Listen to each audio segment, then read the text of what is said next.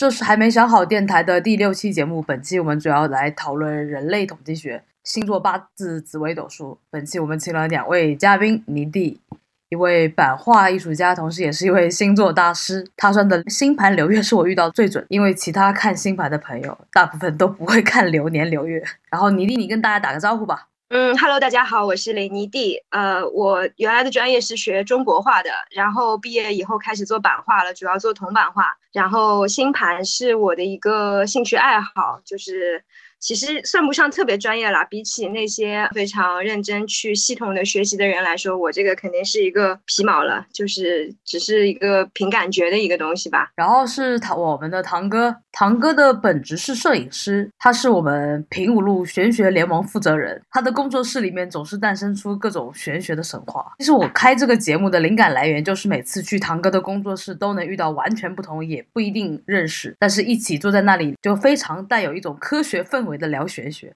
然后堂哥，你要不要跟大家打个招呼？Hello，我是堂哥，我是做摄影的，然后有事情没事情就跟朋友聊一聊这些关于中国传统玄学方面的东西，当然也包括一些哲学方面的事情。好的，那我们就开始吧。然后第一个问题是，大家是怎么开始接触到星座、八字以及紫微斗数这一块？这个得让你得先说啊。我是大概在本科的时候接触塔罗牌，然后呢，塔罗牌这个东西它其实是属于卜卦类，就是类似于像随机事件，就是你只能够问一些很近的问题。那玩着玩着，后面就开始看一下星盘，但是看的也没有说很深入，或者说，呃，就只是比如说那些知名的软件上有什么信息啊，你就看一看。然后大概是。二零二零年左右吧，突然之间哪一天，好像把星盘当中的一些东西联系起来了，就是不像以前，好像有点照本宣科的感觉。现在就是当时就是觉得，哎，好像有点自己的理解了，然后就突然之间看进去了。唐老师为什么要让我先说？因为是有一次我去他那边，呃，印东西，然后呢，我看了一下他星盘，我也不知道他是哪，突然之间怎么回事，突然说，哎，你弟你会不会看星盘？我说，哎，我会啊。然后我就给他看了，我说你要不去搞玄学吧，然后他 就去搞玄学了。所以你是他的启蒙人吧？我不知道算不算是啊，但是算算算算。OK OK OK，差不多是这样。对，我认识堂哥的时候，好像去年去年封城，因为以前都不记得堂哥是有搞玄学，他就就记得堂哥是搞摄影，然后在平武路开了一家做艺术家的打印这一块的东西，跟书相关。对吧？对对对，相关。怎么突然后来有一天，堂哥变成了一个玄学人士？因为因为最主要是这样，就是来我这边做印刷或做输出的一些朋友，就年轻朋友们，他们其实对于这些星盘也好，或者星座也好，就是他们有一些自己的一些理解嘛。然后，然后那天。那天泥地就我感觉他很特别，你知道，然后又特别好看，然后我想把他留下来，然后然后我就问了一句，我说哎泥地，我说你会不会看星盘？他说会的，然后我就瞬间把我手机掏出来了，然后给他看了看了一下，然后他就说嗯，说你你这个应该也会对这个东西有兴趣吧？我说我我说我对这个一点一点了解都没有，然后他就帮我分析了一下，留了半个多小时吧，对吧？我忘记了，反正就是就是讲了一下，因为好像我我感觉挺适合的。我说你要是没有本，呃，我我我当时说的是，好像你很适合去远方，就是很适合去远一点地方。然后我说，如果远的地方，呃，去起来很麻烦的话，因为当时不是也疫情什么嘛，就是这个其实实现起来不是很很很容易的。然后我说，你可以考虑看远方的书，那么也可以看哲学，然后也可以看玄学，然后他。他就是什么？他就选了选了玄学，就打开了那本尘封的，买了很久但没打开过的那本那本什么来着？是是《易经》吗？易经，易经，对的，易经。对，然后因为你的易经就带了一群人，就是都搞占卜了嘛。呃，是的，《易经》这本书记得是六年前还是七年前，我买了一套一套傅朋友的关于国学方面的东西嘛，然后我就一直没看。然后后来你弟跟我说了之后，然后我就看了，但是我那个时候根本就没有深入到易经方面的东西，我还是还是先学了八字，然后从网上找一些资料啊，包括哔哩哔哩上面找一些 UP 主啊，然后我还花钱花钱去学习的，你知道吧？然后嗯通通，然后做了一本做了一本很厚很厚的笔记。对对，我记得你那个笔记。那个时候我都懵了，因为我我大概差差不多得是七八年前玩那个塔罗牌或者星盘什么的，也是玩了很久时间，看了朋友的一些盘什么的，才突然顿悟。结果唐老师在我几年前安利了一下，突然之间突飞猛进，就是 所以你看的就你看的很准了。还行吧，还行吧，只是一个怎么说，人总要有一个排遣的途径。我好像还跟你们不一样，因为我之前是对于星座好像是小学时候就听大家在那里，就有一阵很流行起来嘛，然后到、啊然后星座之后就开始流行，呃塔罗牌，然后大嗯家会流行买那个牌，但是你买了之后你你可能就什么要跟他结缘，然后可能结完缘之后也也也算的自己稀里糊涂，之后就呃可能也忘掉了。嗯再然后后来发现，应该是回国之后吧，然后就因缘际会之下知道走紫微斗数，然后当时我都完全不知道这是什么，因为你紫微斗数你一一看那个盘，其实我觉得很容易眼花缭乱吧，嗯嗯嗯。堆字，但是你看不懂的时候，你就觉得全是不知道在干嘛。嗯，然后后面也是一回国时候过年挺无聊的嘛，应该是一六一七吧，我在网上下载了一本呃紫微斗数相关的书籍，然后就翻着翻看看看，然后特别无聊，就正好有一些亲戚来我们家走走门嘛，然后我就让他们把他们生辰八字给我掏出来，我就在家没事就一个个一个个对着看，然后哎嗯就发现了有一有有一些共同点，然后就这么开始了，然后也对着那个东西来，但是后来你就玩了一阵子，回上海算算了一圈人的命之后，然后就你觉得挺无聊了嘛，然后就没继续没继续学下去吧。对。然后也是因为遇再遇到堂哥之后，然后因为他的那个当时已经分成结束之后，他的那个易经啊突飞猛进，然后 我当时又陷于感情困惑，然后就想寻求帮助，就来到堂哥那边，想让他帮我看一下八字，没想到他就掏出了他的小铜板，帮你算个卦，然后从此之后我就走入了占卜之路，然后还学习了易经，嗯，还蛮好玩。确实确实传播性很强。都是因为堂哥吧？但是这个东西其实它就跟有的人他看到一只蝴蝶，他也能够 get 到一些信息一样，它只是一个信息摄入的途径。哦就比如说像路上突然有一个什么长者拉住你啊，朋友，你今年要怎么怎么样，就其实是一样的，我觉得。你觉得这个就这个不就等于是梅花艺术了吗？你刚才说那嗯个例子，就是应该感觉像心理学。对，跟心理学有相关，就是跟心理暗示也相关，然后跟，嗯，就我不会认为它是一个特别玄学的东西。就有的人他认知世界的方式是以一种科学的方式去认知世界，那有的人他认知世界的方式，他用的是这种，就是，嗯我觉得其实都挺科学的，嗯。嗯，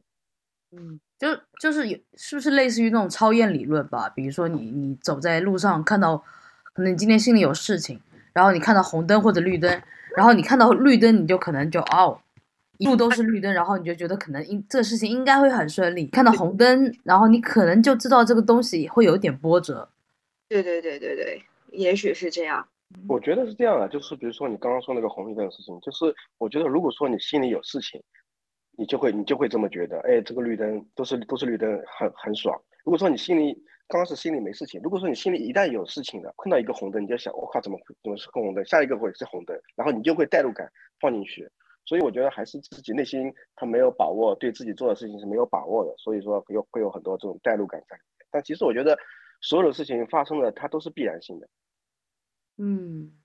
但我感觉就是说代入感，因为也是啊，就是心里有事，因为没有事情的话，很开心的话，其实你红灯绿灯你都记不住啊。对啊，你不会在乎这是红灯还是绿灯啊，你你就知道你就知道绿灯绿灯行，红灯停，所以会让我想到，就是说那个一般来去看星盘或者八字、紫微斗数，大部分都是因为情感问题嘛，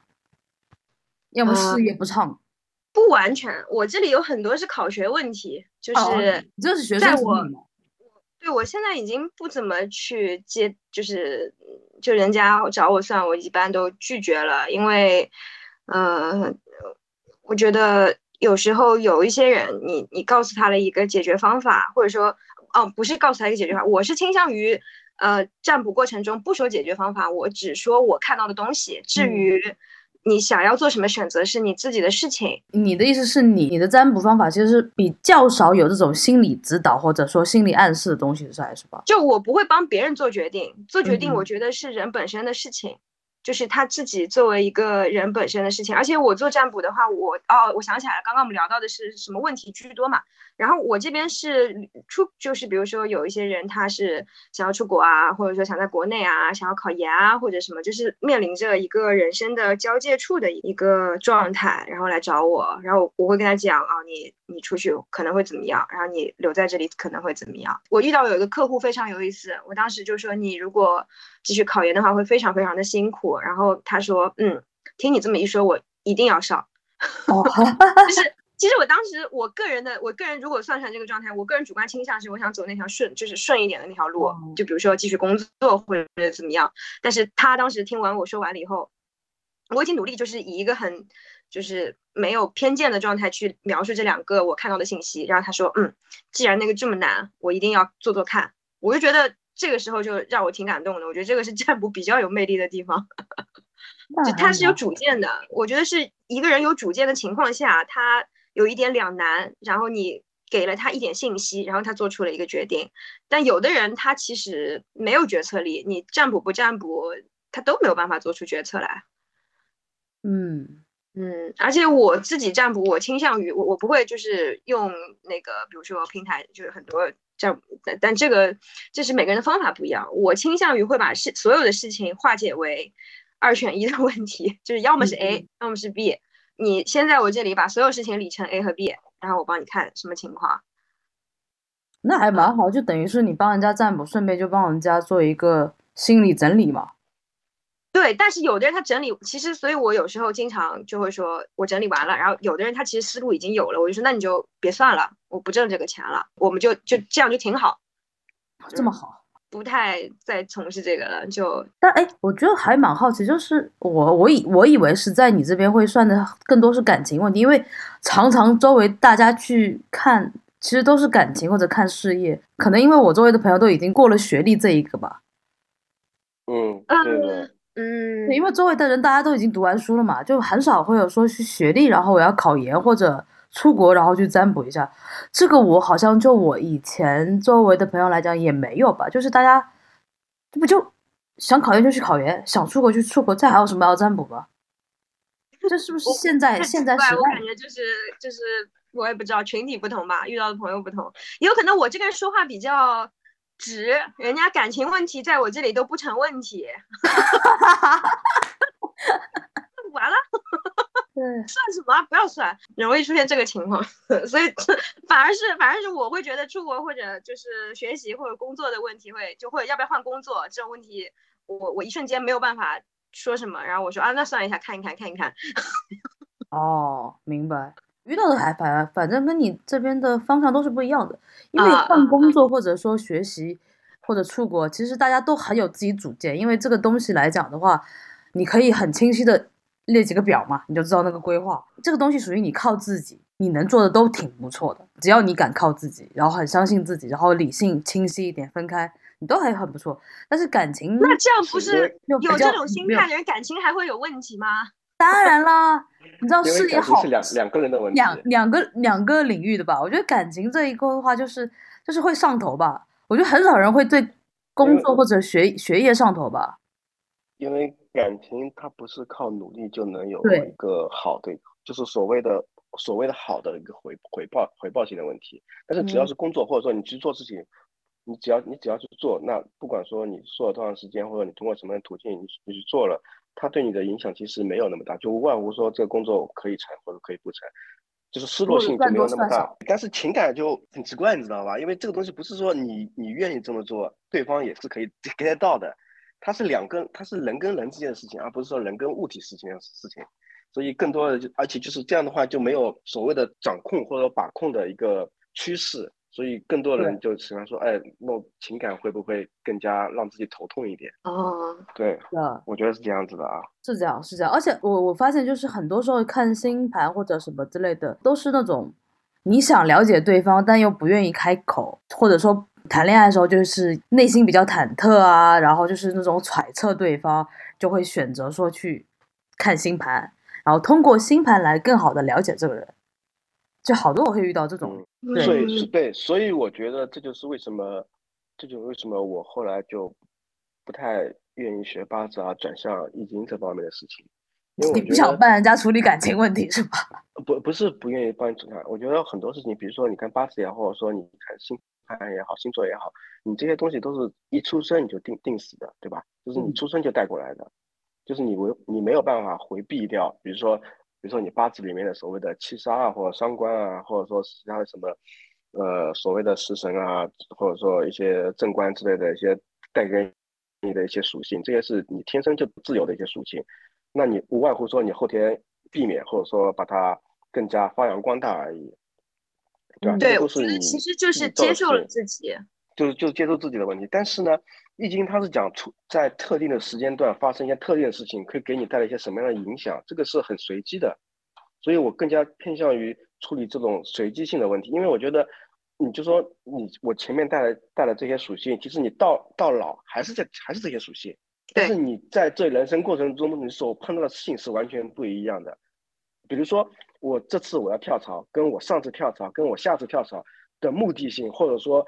或者说结果，或者说内容、形式、原因是什么都不一样。对，但是但是这个人如果从命理学上来说，他在呃环境当中的处事方式其实是大差不差的。嗯。然后呢，他不断的在换环境，其实最终还是会就是，所以之前有人说改命就要改性格嘛，除非你整个人完全焕然一新，变成一个新的人，那么你的所谓的运势它才会有所变化。但是改性格真的是非常会非常困难的一件事情，只能说，我觉得命理学它是一个让自己有意识，就是，呃，去像照镜子一样，哦，我可能有什么什么问题。那么在这个层面上，我如何把它扭转成，比如说有的人他很固执，但是固执他可以扭转成一种很坚定的信念，对吧？他，但是不把自己轴住，该放的时候放。那我觉得命理学这样对自对一个人来说是有好处的。但是如果说有的人他一直一直就是寄希望于想要别人说出自己想听到的话的话，那这就是越来越没有主见了。嗯，你你有碰到这种类类型的人吗？那当然有了，其实是还蛮多的。看别人的事情的话，有的人他就是我刚刚讲的，他其实比如说很，其实应该是很坚定的人，但是呢，他轴住了，他自己意识不处于一个很清明的状态的时候，他就会反反复复来问我，就是类似于像我是他的稻草，然后他紧紧的攥住我。然后我最近有看到一句话，其实就是其实不要去。干涉别人做决定，或者说也不要意图去过分的介入他人，因为这样会承担别人的业，就是业力的那个业。嗯，因为他自己没有把那个问题解决的话，我一直担在那里，我去帮他解决问题，最后那个问题就到我身上来了。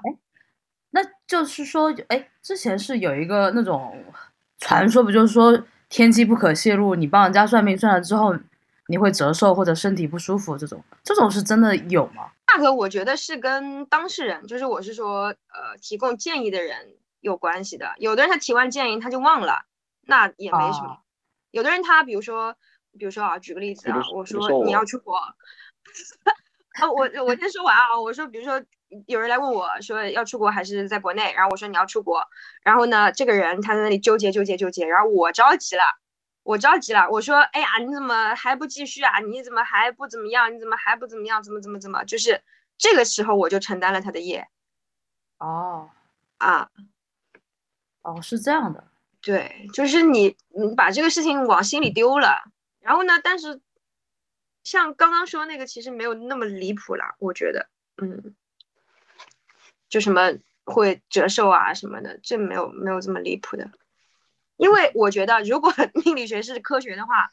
这个时机他需要听到一些话，这句话不从我的嘴巴里出来，也会从别的占卜师嘴巴里出来，他怎么样都会在这个时机听到这个信息的。你们觉得提供玄学意见的话，会不会类似于心理学咨询？会啊，会啊。其实，因为你把卦象说出来以后，其实就是对于这件事情有了一个切入点去聊这件事情。只不过因为玄学的话，它。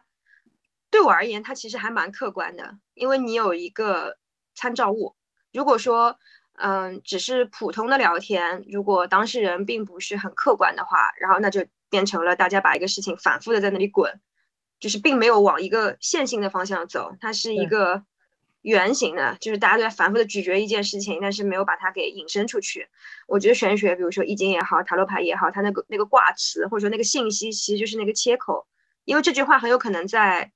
嗯，对话的两个人当中不会出现，但是有一个像相当于像多了一个朋友，然后帮你把这个事情捋一捋。嗯，那我觉得也是会取决于说你遇到一个心地比较善良的人吧，我只能这样说，就是说或者说他的整一个世界观比较宏大吧。因为有些时候你你那个玄学吧，比如说八字或者紫微斗数，那我我我自己看了之后，有一些批文，他对女孩子这一块，在古代那肯定他觉得女孩子红颜薄命啊，或者。贪婪啊，是呃，廉贞这一块就是比较桃花太旺，不适合什么夫家之类的，对吧？那其实放到社会现代社会，其实是完全很适合，就适合走独立女性啊，更多的性体验呐。我觉得这这些都是无无论如何，我觉得放在现代社会其实是一个成立的。而且如果说在国内这个环境他不是很适合，但他出国，他去另另外一个国家，然后就很适合换一个社会环境。其实他的八字这些都会很适合在那个社会环境里面。之前我跟唐老师讨论过这个问题，就是不是假设说啊，假设说一个人的八字，呃，一个帝王的八字跟一个平民的八字是一模一样的，那你怎么解？对，吧？其实星盘也是的，你其实，比如我其实有一个同年同月同日生的朋友，跟我就差几个小时，然后我们之前还复盘过，就是我们的人生，或者说我们已有的经验是怎么样一个情况。那其实还有一些例子，比如双胞胎。对双双胞胎的星盘理论上应该长得一模一样了，几分钟的事情，对吧？对。然后我们发现的规律是，很有可能这两个人他从事的方向很接近。比如说，因为你你知道的呀，嗯，星盘也好，紫微斗数也好，它其实每一个宫位或者说每一个每一个区块它都有一个意义。那么这个区块，比如说搞艺术，那艺术你可以是舞蹈，可以是音乐，可以是绘画，可以是任何，或者说。然后你就会发现，这两个人他可能一个人是在从事广告行业，一个人在从事纯艺术。嗯，这个就是我们都走在我们的命上面，但是我们又有主观意识存在，去让自己无限的发展。对你这里让我想到，我有一个朋友，哦，他们是双胞胎，嗯，但是就好像是一个月亮，一个正面，一个反面。就是一个可能非常非常亮，一个就非常暗，嗯，就完全性格也不一样，就一个非常很阳光，然后另外一个就偏阴暗一点，但是他们双胞胎哦。对呀，对呀，对呀，所以这个事情，但是如果从更宏观一点点去想，他们做事情的方法，或者说他们走的路线会不会有重合，这个就很很值得去讨论了。对，我但是这个我在听下来之后，因为。他们的原生家庭虽然他们在星盘上面或者或者说紫微斗数上面，他们的原生家庭的宫位应该是一样，对不对？嗯。但是在实实际环境里面，就说母亲她对呃同样一个双胞胎，他是有一个偏好的，所以就会导致说这两个性格就会走到一个完全不一样的一个方向。嗯。那其实。比如说有一些有就是亲生的兄弟姐妹的，就我们这一代是独生子女嘛，对，有兄弟姐妹的那些，你会发现就是，呃，每个人的月亮都长得不一样，也就是说每个母亲在对待孩子的时候的态度是不一样的，然后每个人的太阳也不一样。那同同是一双父母啊，对吧？那为什么会对孩子的态度不一样，是吧？当时我之前看过一篇文章说，嗯，长得月亮跟太阳不一样，其实是母亲在怀上这个孩子时候自己的一个心理状态。嗯嗯，或者说自己的一个社会的生存状态，比如说他当时怀上这个孩子了，他很焦虑或者怎么样，那么孩子生下来以后，他可能会把这种焦虑蔓延到孩子身上，就觉得哎呀，你来的不是时候啊，怎么怎么怎么怎么。但是呢，过了段时间，比如说富裕了，生了一个妹妹，哎，觉得环境也富裕啦，或者怎么的，然后就对这个妹妹就很宽松，或者说很怎么样，这就是差别所在。那你这个让我还想到，就是说。其实，如果单看一个人星盘还不够，应该可能要需要看到他爸爸或者他妈妈的星盘吧，然后再比如说他爸爸妈妈的流年或者大限的变化。因为如果说双胞胎，那可能还不一样。那比如说就是呃有个弟弟妹妹，那肯定就是等于是他父母的流年或者大限都不一样。那他父母的话，性格也可能在那时候已经变化了，那导致，对他们也是会有一种不一样。就他的原生家庭也是一种流动的变化。嗯，所以回到主题了嘛，这是一个统计学嘛。对，对我是感觉就是，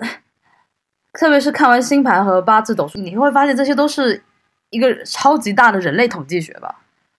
嗯，而且其实我其实还挺好奇以前的人他怎么做统计学的，然后我们现在的人做统计学，其实这个样本的量还不够大，所以也只是一个参考而已，它不能够成为一门很严谨的学科。所以其实就是半个心理，半也不是半个吧，半个心很小一点的心理学，很小一点的心理学。不过我是感觉，就是因为我看紫微斗数，就是刚开始是从父母宫开始看，然后就嗯很契合当时整一个社会风气。其实大家前几年大家都会很会聊原生家庭嘛，嗯对。然后你原生家庭这一个就是父母宫位的来当原生家庭来看，然后看完之后再看命宫，你就能结合到这个人他自己的性格节点在哪里，以及他的、他所会面对的很多情感上面的轮回啊这一块。那所以我觉得，其实也是给自己找了一个出口，就是比如嗯说一个人感情一直有问题，其实我觉得一直有问题，从命理学上来说，就是你有问题没有解决，所以反反复复，老天爷就派一个人过来折磨你，提醒你，你性格当中有这个问题没有解决，你要把这个问题或多或少解决一点，稍微解决一点呢，下一个人给你派来稍微好好相处一些。好像是哦。嗯哎，那你们有我没有觉得有没有聊过，就是说西就是西方的星座与东方的八字斗数，他们有没有什么相似的地方？有，我其实之前有稍微去看了一下印度占星，但是嗯印度占星实在是太复杂了。我地理其实没有很好，但是我个人觉得八字跟印度占星是对得上的，嗯就是包括跟古呃，对他们其实是把地轴的那个角度给算进去的，就是地轴好像是偏了三十几度，对吧？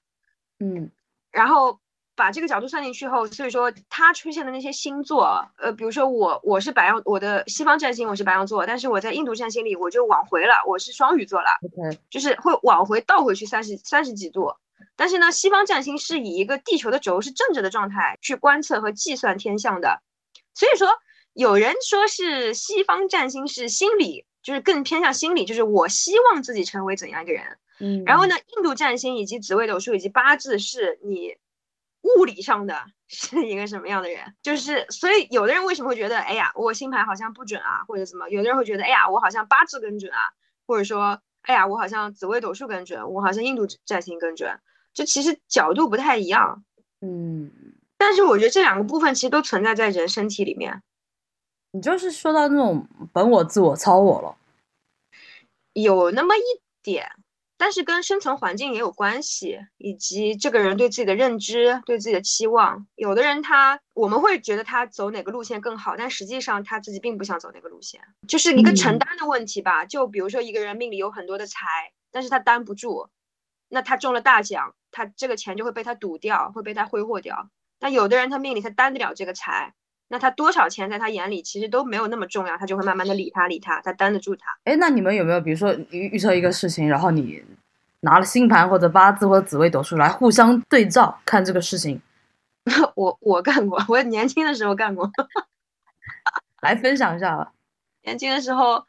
呃，我一个朋友那个时候算易经的，我还嗯不会易经，不懂。那个时候还不认识唐老师，然后我是算那个塔罗牌的。然后我们有一个第三方的朋友，他问了一个不痛不痒的问题，但是也也是一个问题吧。结果我们就通过两种方式同时占卜，发现它的指向性是一致的，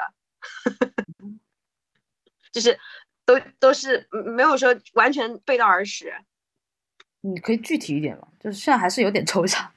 因为我想不起来了，我再举个例子，还是出国 这个事情好了。可以啊，我我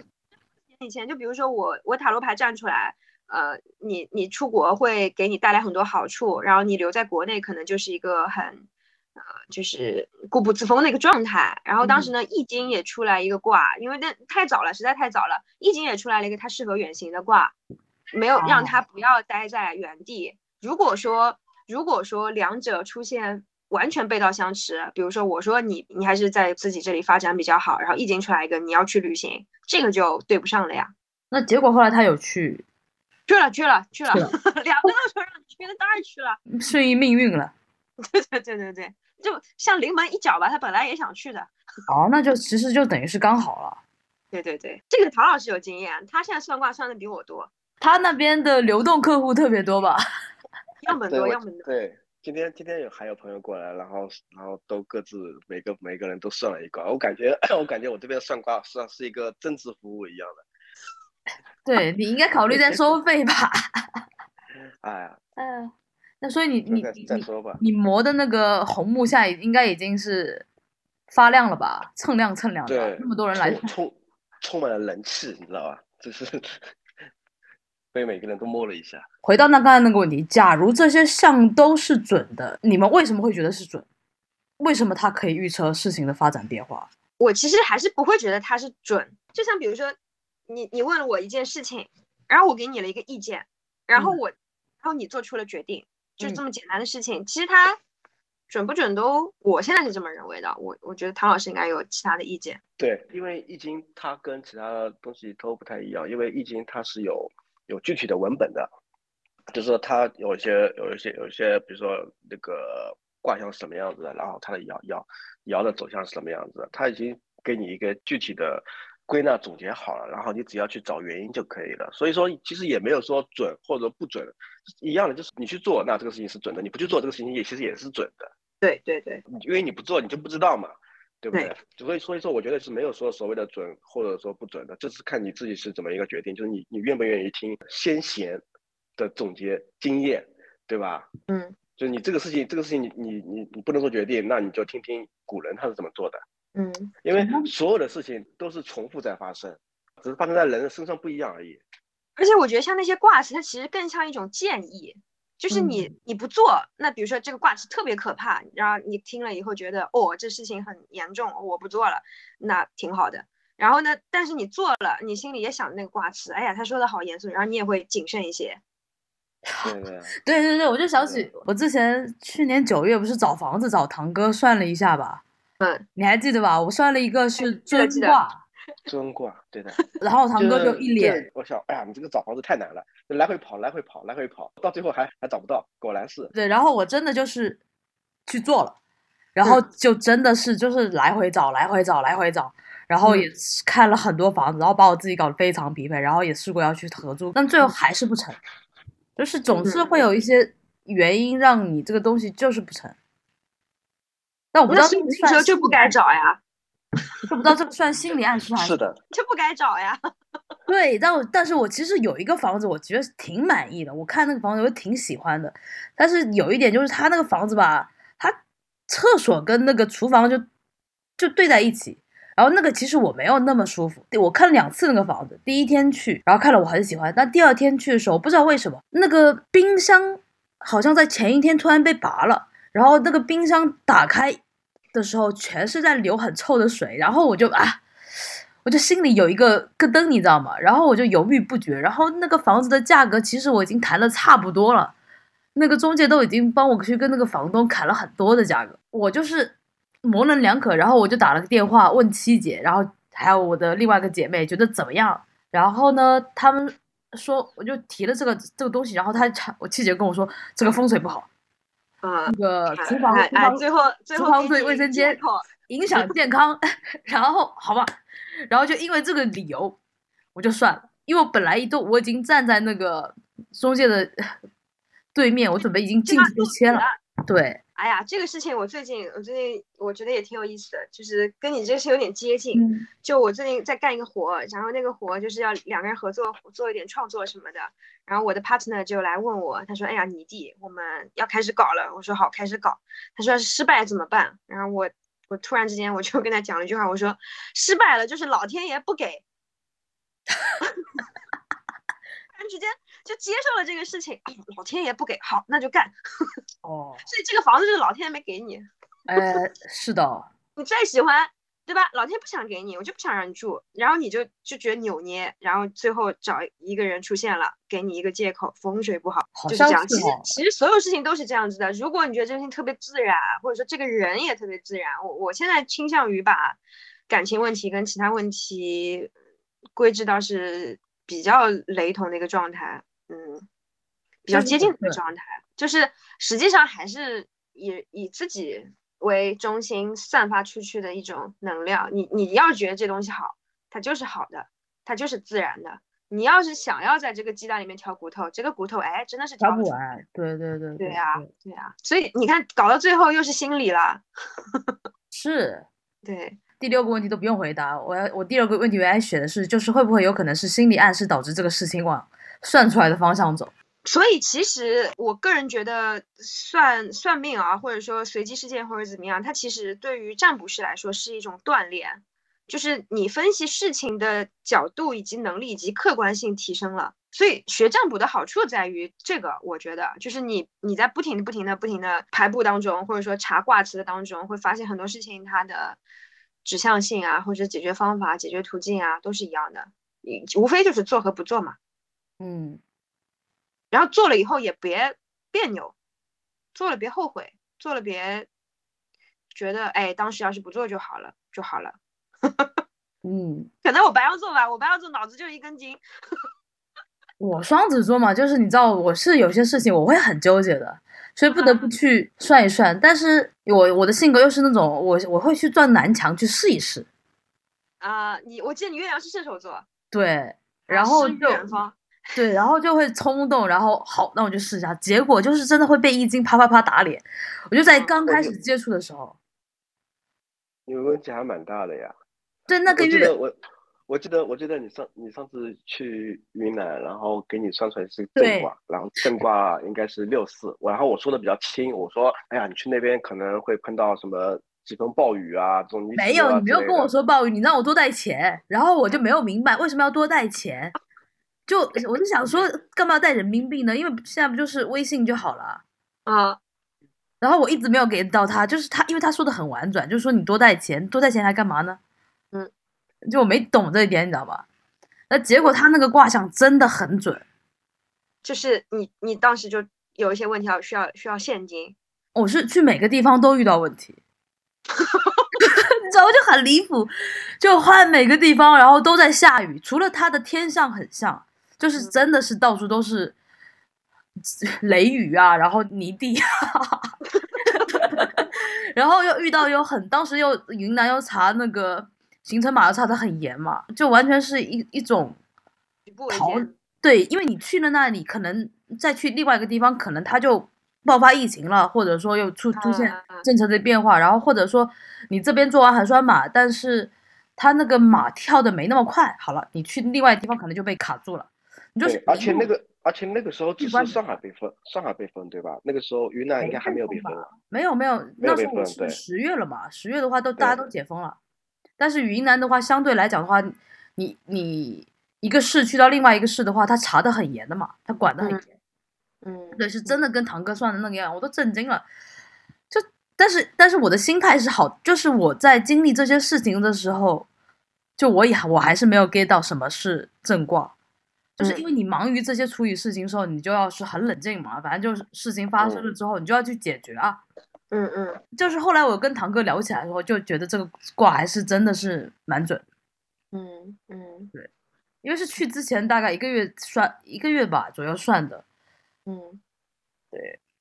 我之前也 是因为算了一卦，就突然间冲到景德镇去捏陶瓷了。当时特别奇怪，那个卦室里面有个鼎啊，不是不是鼎，什么鬼鬼鬼，鬼鬼。然后我一看这卦词，我看不明白，他说鬼是一种祭祀的用具。嗯，然后我说，哦，祭祀的用具，那不是那个器皿吗？我这次就是要去烧器皿的呀。我说好走，然后我就直接去了，然后然后就捏了两个我臆想当中的鬼，特别奇怪的鬼，然后说心诚则灵，然后扛回来了。这这也是我我觉得这还挺好玩的吧。嗯。我还供着了两个鬼。哎，我最近都开始，我也不知道，反正就是之前还挺热忱去算的，但是嗯最近就已经怎么讲，我就觉得好像可能因为我最近在看《金刚经》吧和《啊圆觉经》，看多了之后，我就觉得好像看开了一点，就任何事情啊，任何事情发生都挺正常的，我觉得就很平常心看待这些事情之后，我就反而有种嗯不需要那么依赖去算这个东西了。对啊对啊，这是个很好的事情啊。其实我已经很久没算了，很久没有给自己算过了。我我现在做事情就是想做嘛，想做，然后衡量一下做了会怎么样。哦，好像也不会怎么样，那做吧。对，就看开了吧。就可能对对对之前在上海的时候，就很多时候会很焦虑吧。对对对，是是是，特别疫情之前会就好像觉得哪一步走错了，怎么着好像就要付出好大好大的代价。对，但是现在想想，其实就是烦恼都在脑子里。对对对，这句话说的很对，因为特别是我当时时候，我找房子也是因为我每次在上海找房子，我都会被中介坑嘛，啊啊，然后每个房子找的都有问题，然后以至于我对这件事情其实有一个很大的心理恐惧和障碍。嗯嗯嗯，对，然后明明那个房子很好，最后还是风水不好。然后我觉得也说明说明本来就本来就不应该留在上海。啊，嗯也有可能。对我我自己也是对，觉得就是这种心理上的换换了一个环境，自己的状态也会不一样。对啊对，当当然也因为我不是找堂哥算去年九月之后的运势，然后堂就算了一一卦是履卦嘛，啊，哦对，然后就对重重叠叠加起来之后，我就觉得 OK，直接搬搬离上海吧，然后就去旅行，嗯嗯嗯，对。蛮好的，你收你收获还收获还蛮大的呀。我的念都变了对，直接会改变我的性格都变化了吧？我觉得对，这个其实如果说有一个什么人，然后他你很听得进他的话，然后他没有算易经，他这样跟你讲，你也会去旅行的，也不一定吧。我的性格来讲的话，真的吗？那你就应该是应该是那种所谓的我不是，我是应该属于那种老天爷扇我扇我几巴掌，然后我就终于清醒的那种，你知道吗？就是不得不接受，然后 OK，然后你就哦顺应那个，然后其实就我发现你顺应了之后，就是很多事情就是自然而然就豁然开朗了吧。嗯嗯嗯，反而跟他对抗，然后不相信他的卦象，反而反而是，对，就像我之前找房一样，体会到了深刻的教训。哎，这就是道家所说的那个叫什么“知其不可为而安之若命”。我就是说，所有的事情发生，它都是有一些必然的联系在里面的。就这这个看你有没有 get 到那个点。来我这边算卦的朋友们，我基本上除了解释卦象之外，我更多的是解释里面一些你应该要怎么做的一些一些古人圣贤的他们一些作为一些人生道理。我觉得这个是可以可供参考的。这这个对你对你的影响会比卦的影响，我觉得更加重要。那你们有没有遇到完全不信你们解说的盘、八字、斗数之类的人？当然有了。我上次有一个朋友来我工作室，然后我没有要聊这个东西，忘记怎么说到了统计学的事情，然后对方正好也是呃在做研究还是什么的，他就说这个样本实际上这个量根本就不够大。当这个量真的到一定的度，你会发现很多事情它其实根本并不是这么有规律的，或者说规律不该这么被归纳。然后就说不相信这个，那不相信没关系啊，不聊这个就行了呀。其实就是我认为它就是一个认知世界的方式。有的人他觉得，其实跟艺术也有点相关，他能够理解这种艺术的表达方式，那他就是成立的；他不理解这样的表达方式，那他就不成立。很开放的，其实，确实，嗯，而且最终其实都是为了让大家成为更好的人。丹尼也说到了，接触这个东西，无非就是有一些事情现实当中没有人可以给我解答了。或者说没有一个常识可以给我，就是科学，就是去给我解答了，那我当然是要去寻求一些帮助了，对吧？那就这个是一个比较快速的寻求帮助的方式。那《易经》它是一本很古老的书，它其实相当于你靠一个契机去接触了中国的很古老的智慧，对吧？那有的人他比如说看了什么书，看了什么书，哎，好像从这个经验的分享当中。习得了什么？习得了一些现实当中事情的解决方法。其实事情都是轮回的，嗯，大家接触的事情都是很接近的。老祖宗、古人，或者说，嗯，过去几个世纪前的人，他都接触过了。只不过人一辈子能看的书没有那么多，就看缘分嘛。嗯，比如说你在某一年突然之间看到了一本书，发现这本书就是自己在经历的事情，然后发现啊，原来还有这样的解决方法。然后就觉得啊，原来世界上还有人跟我经历过一样的事情。我是这样的，我会觉得啊，有人跟我经历过一样的事情，那说明我不孤独。但是你宏观来说，我这事情解决了吗？也没解决啊。嗯，我心情如果好了，我就有勇气去解决它。呃，我我我我倒是最近，因为我我我最近在挺有一个很怎么讲，就是稍稍微有点癖好吧，就是我最近在学那个紫微斗数的流年。流年流月流日嘛，啊，然后我就拿我到底是哪一天得新冠。对，不是不是不是算哦，不是算，就是是我在看我得新冠是哪一天，然后他我我得完之后我回来看，他那个盘的走向是什么？就是你在复盘是不是？对，我在复盘这个事情，然后就我就觉得就很好玩，就就是他的月级、年级、日级，就是它合在一起了。然后那天晚上我真的就我我还发现，就是我得新冠那一天，就是应该是过了子时吧。我是大半夜突然整个人非常非常不舒服的，然后我大概在第二天，我突然掏出手机，我那么一对，然后发现哎，对上了，然后我就有一种哦释然的感觉，大概就是命里有就有吧。然后前阵子我得甲流也是，然后我突然哎感觉我怎么发烧发那么不对劲，然后我掏出了我的手机一看，哦日级在地劫，然后我就啊心里就就顺了，我就觉得哦。这就是命，对吧？这就是命。对，这就是命。然后我就得到了一种心理上的宽慰。然后我再看，哦，大概过几天那就过去了，那我就更是更开心啦，也不会怎样，你知道吧？好，对，这个心理好像跟别人的心理不一样吧？我就是拿来算一算，哎，我可能就是哎验证了之后，我就觉得有一种心理安慰。我可以理解，我可以理解。就反而会更放松了。其实我觉得差不多，包括一些宗教也是一样，他讲讲命嘛，就是你知道，你知道啊，我的我的命就是这样，所以很多事情发生在你身上都是顺理成章的，那我只要顺理成章去把它做掉就好了。嗯，对对，这是一个好的发展。最怕有的人他算了以后，然后说就反复的去问命理师，哎，我会不会有钱？会不会有钱？他就想听你说，哎，你会有钱的。就是为什么有的人他命越算越薄，就是因为他在等那句话，他自己什么事情都不做，他在等，他在等那句话。那等的时间就等没了，你等的时候你什么都不做，你当然没有了。本来有的都被你耗没了，就是这样。就是他，就是说你帮他算好之后，他还要很大的原因是有一个主观的。比如说我已经帮这个人，我已经跟他分析清楚了。举个例子，我说，哎，你这个人优柔寡断，然后我说你要勇勇敢的去做一些决定，你可以从小的决定开始做起，对吧？就是我们先不要一步登天，不可能，人性格真的很难改。你不可能说哦，这个人优柔寡断，突然之间他就可以事事都可以做出决断，这是不可能的。对。但是我说你可以从小的事情上，比如说，嗯，你你更系统的去分析一件事情，或者说你你努力的客观的去看这个事情，不要这么情绪化的去看这个事情。